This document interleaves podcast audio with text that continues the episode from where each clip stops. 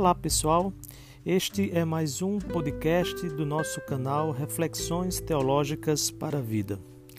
No episódio de hoje falaremos sobre o período intertestamentário. Passar do Antigo para o Novo Testamento não é simplesmente virar uma página.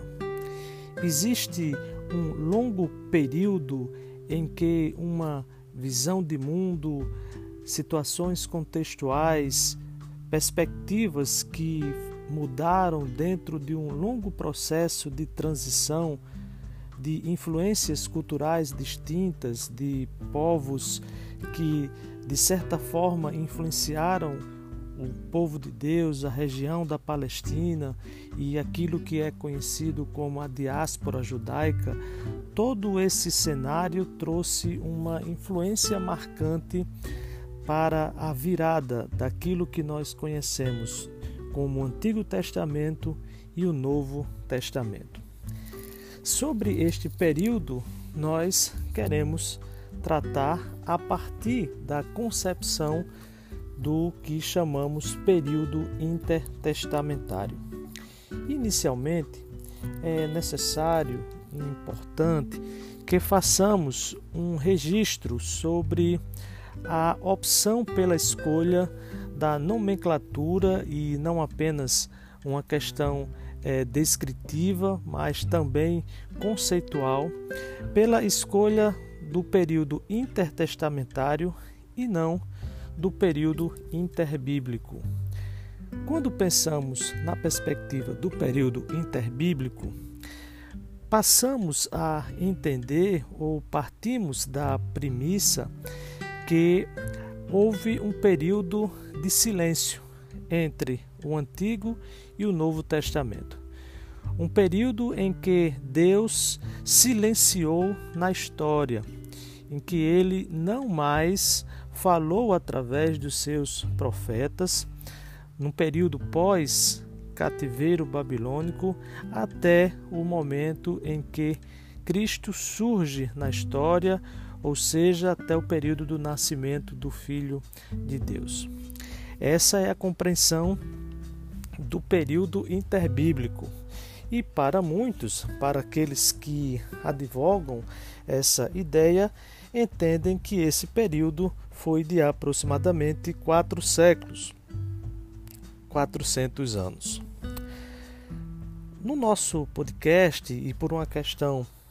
é, conceitual, nós entendemos que a melhor nomenclatura, a melhor classificação, e mais uma vez repito, não por uma simples questão descritiva, mas por toda uma carga conceitual eh, que diz respeito a esse termo, nós entendemos que a melhor classificação e o melhor entendimento desse período é que o identifiquemos como período intertestamentário. E falaremos eh, os motivos, as razões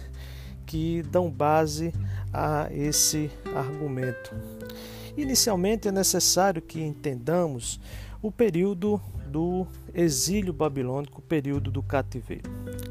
O exílio babilônico foi um dos momentos mais marcantes na história do povo de Deus, na história do povo de Israel, em que é, o povo é levado nos, a partir do final do século VII e início do século VI a.C. para a Babilônia. E ali nós conhecemos o período, o evento que é, é registrado, que é conhecido como cativeiro babilônico ou exílio babilônico. Esse exílio babilônico tem como uma das, um dos principais eventos a destruição, a conquista de Jerusalém, a consequente destruição da cidade de Jerusalém pelos babilônicos no ano 587 a.C. A partir de então, é, tem início um período de grandes transformações na história do povo de Deus. Após esse período de 70 anos, e com forte influência de costumes babilônicos no que diz respeito a sua, a seus hábitos, costumes, a língua, pois até então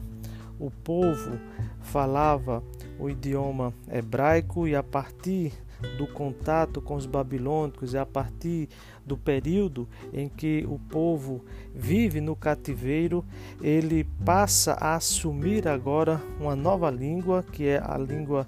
aramaico, ou o idioma aramaico, e a partir desse contexto nós percebemos, identificamos uma forte influência da cultura babilônica e de outros povos que também estavam no exílio sobre a cultura judaica.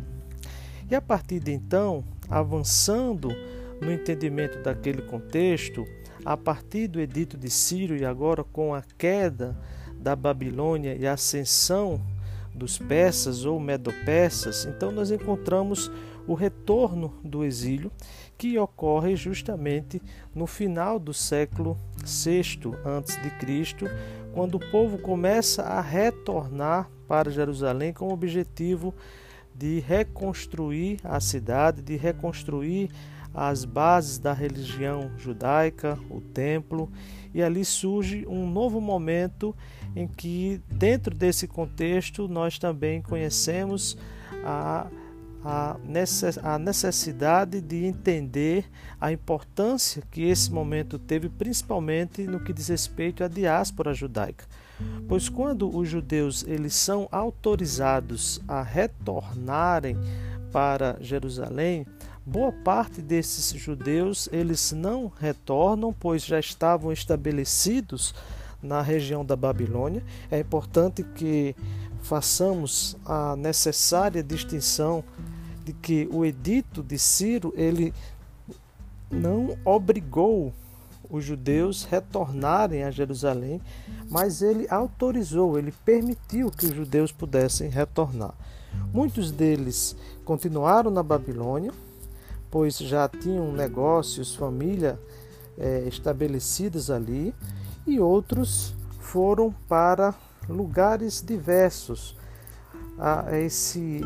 evento que ficou conhecido como a dispersão dos judeus ou a diáspora.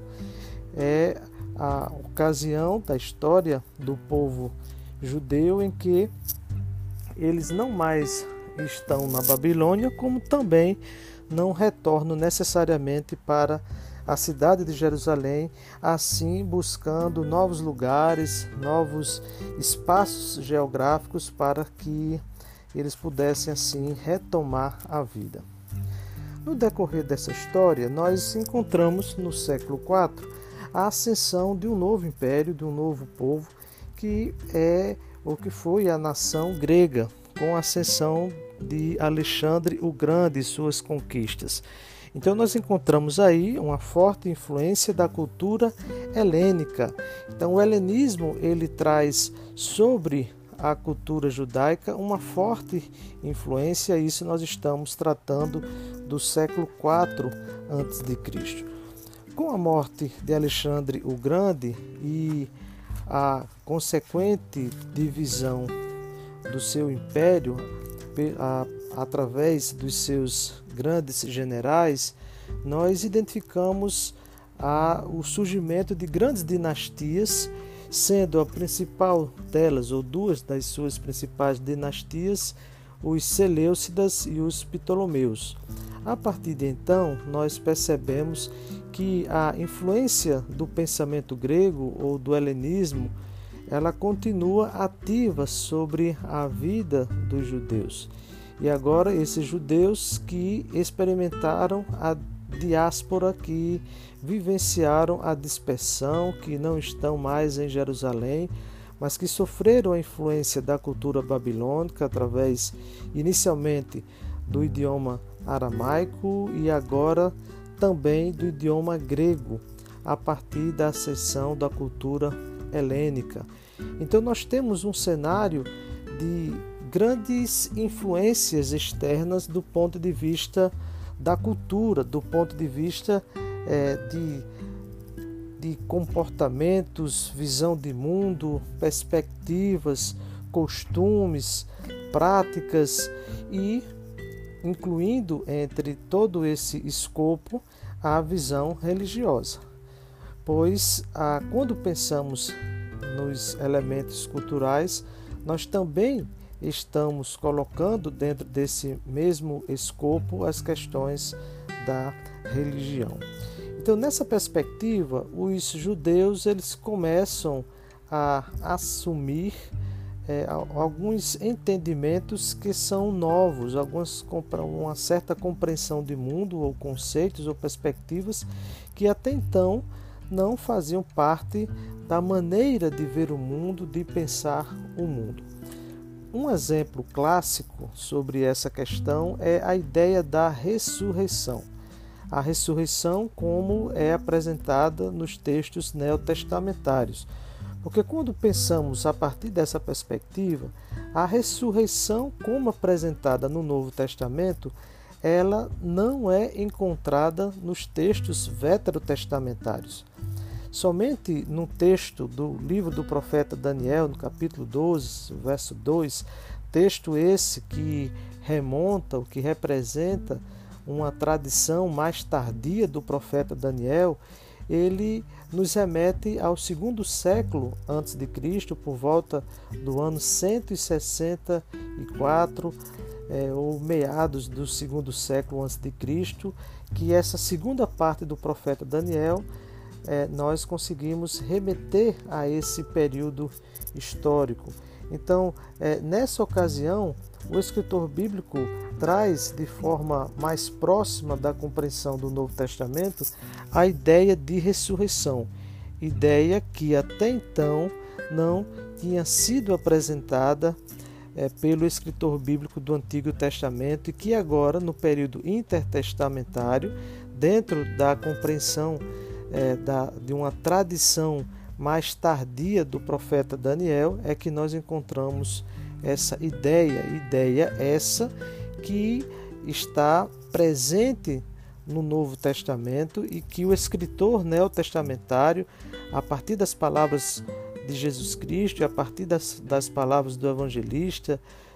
dos escritos paulinos e dos demais textos do Novo Testamento é uma compreensão que já está dada, mas isso não era tão claro para o escritor do Antigo Testamento. Então essa compreensão ela é inaugurada, ou seja, a compreensão, a perspectiva da ressurreição nesse período intertestamentário. Outros elementos, um outro elemento que marca bastante esse período é o dualismo ético e o dualismo cósmico. O pensamento dualista é uma das características da cultura helênica, ou seja, do pensamento grego. Pensamento esse que influenciou de forma definitiva os escritos neotestamentários. Então, quando nós analisamos, por exemplo, os escritos é, paulinos, nós verificamos de forma muito clara essa influência. Por exemplo, quando a, o apóstolo Paulo, escrevendo aos Gálatas, que ele vai fazer o contraponto entre as obras da carne e as obras do espírito, nós encontramos essa ideia do dualismo. E em tantos outros, e em tantos outros textos do apóstolo Paulo, que teve uma forte influência da cultura helênica, é, na sua formação e nos seus escritos, como em tantos outros textos do Novo Testamento, esse dualismo está presente. Um outro elemento também digno de nota é a ênfase no estudo e no ensino das Escrituras. Ah, e aí, quando pensamos dessa forma, é necessário que entendamos que alguns grupos religiosos e políticos eles surgem nesse período intertestamentário, como por exemplo os fariseus e os saduceus. Esses grupos eles têm a sua origem ah, no período do intertestamento e agora é, com o surgimento, por exemplo, da sinagoga, em que o elemento central da sinagoga é o estudo, o estudo do texto sagrado diferentemente do que acontecia é, no templo. O templo é o lugar do sacrifício, é o lugar do culto a Deus. Na sinagoga é o lugar do estudo das Escrituras, da explicação das Escrituras. Então, enquanto que no templo o personagem central era o sacerdote, na sinagoga essa centralidade ou esse protagonismo é assumido, exercido pelo mestre, por aquele que ensina, por aquele que explica as escrituras, portanto, pelos fariseus. Então percebamos que há novos elementos que são adicionados dentro desse contexto do período intertestamentário, elementos como mencionamos a, o entendimento da ressurreição, a questão do dualismo, o surgimento desses grupos fariseus, saduceus, de instituições como a sinagoga e agora da centralidade é, do ensino ou do estudo do texto sagrado, substituindo a centralidade que estava até então no templo e, consequentemente, no ato é, do sacrifício ou do culto. Então há uma mudança, há um deslocamento do centro, é, do centro de importância ou de elementos que assumiam o papel de protagonismo dentro da história do povo de Deus. Ainda falando sobre o período intertestamentário, é importante que façamos o registro ah, da relevância que teve a dinastia dos Asmoneus ou a dinastia Asmoneia. E quando pensamos sobre isso, estamos também falando é, em relação aos Macabeus. É, os Macabeus foram ou assumiram um papel importante nesse período, principalmente no que diz respeito à resistência que eles promoveram à tirania do imperador Antíoco IV Epífanes, ou a dinastia dos Ptolomeus, que estavam baseadas no Egito, mas que também influenciaram a Palestina. Então, dentro desse contexto, o povo de Israel ele experimenta inicialmente no cativeiro uma influência e um julgo babilônico, posteriormente está subjugado aos persas, num terceiro momento aos gregos e dentro, dentro desse intervalo, dentro desse período, do período interbíblico, nós identificamos uma resistência que é a resistência dos macabeus. É um período de aproximadamente 100 anos, dentro também da dinastia Asmoneia, em que o povo de Israel não fica subjugado a outras nações estrangeiras.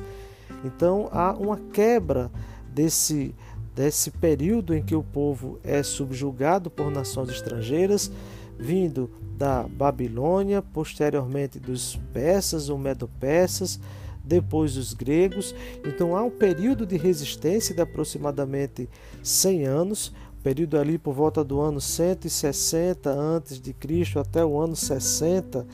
é, antes de Cristo, um período aí de aproximadamente 100 anos, que é o período da dinastia dos Asmoneus, em que o povo experimenta uma relativa independência de, dos outros povos,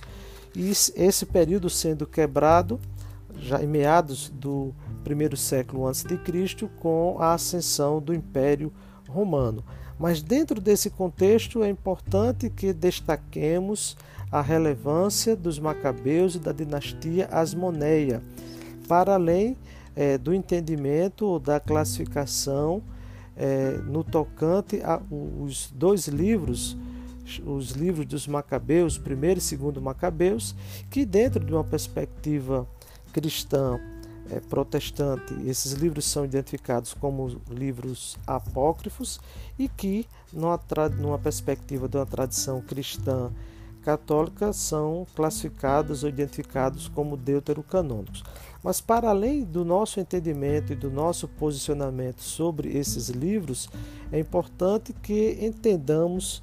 a relevância, o papel fundamental, o papel central que os macabeus tiveram dentro desse período, do período intertestamentário.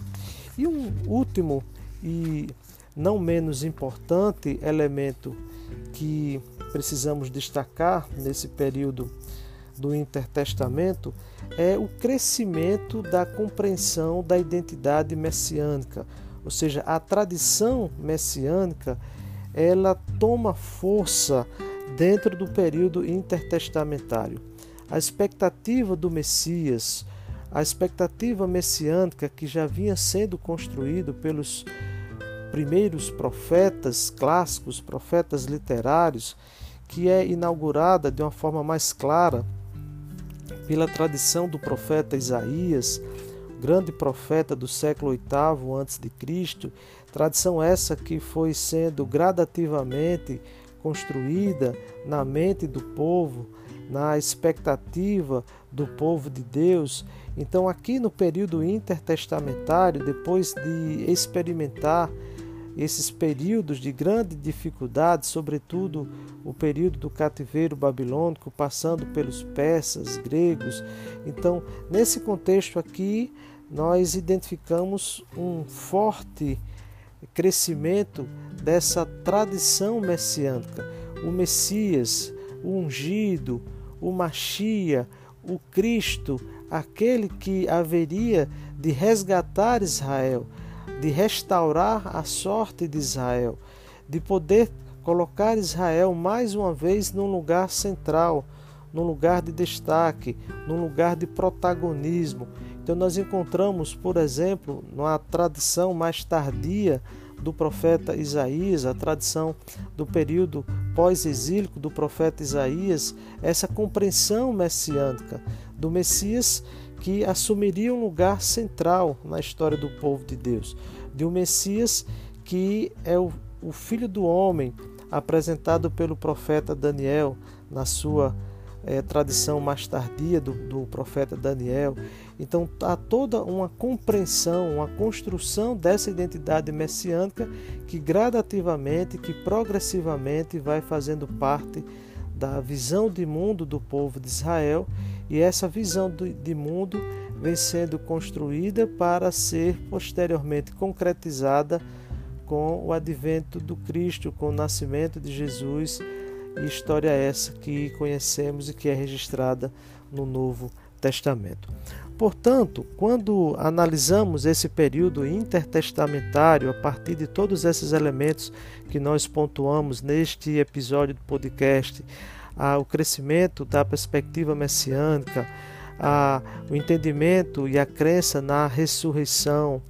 a centralidade que o ensino das Escrituras é, ele assume a partir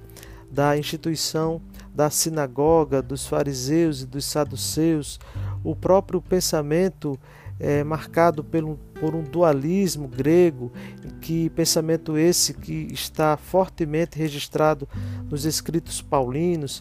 a própria influência que a diáspora ela promove na visão de mundo do povo do povo de Deus, do povo judeu. Então todas essas questões elas são identificadas, todos esses, todos esses elementos são encontrados e nós percebemos de forma muito clara que o período intertestamentário assumiu um papel importantíssimo na construção da visão de mundo do povo de Deus e, sobretudo, na perspectiva que o escritor neotestamentário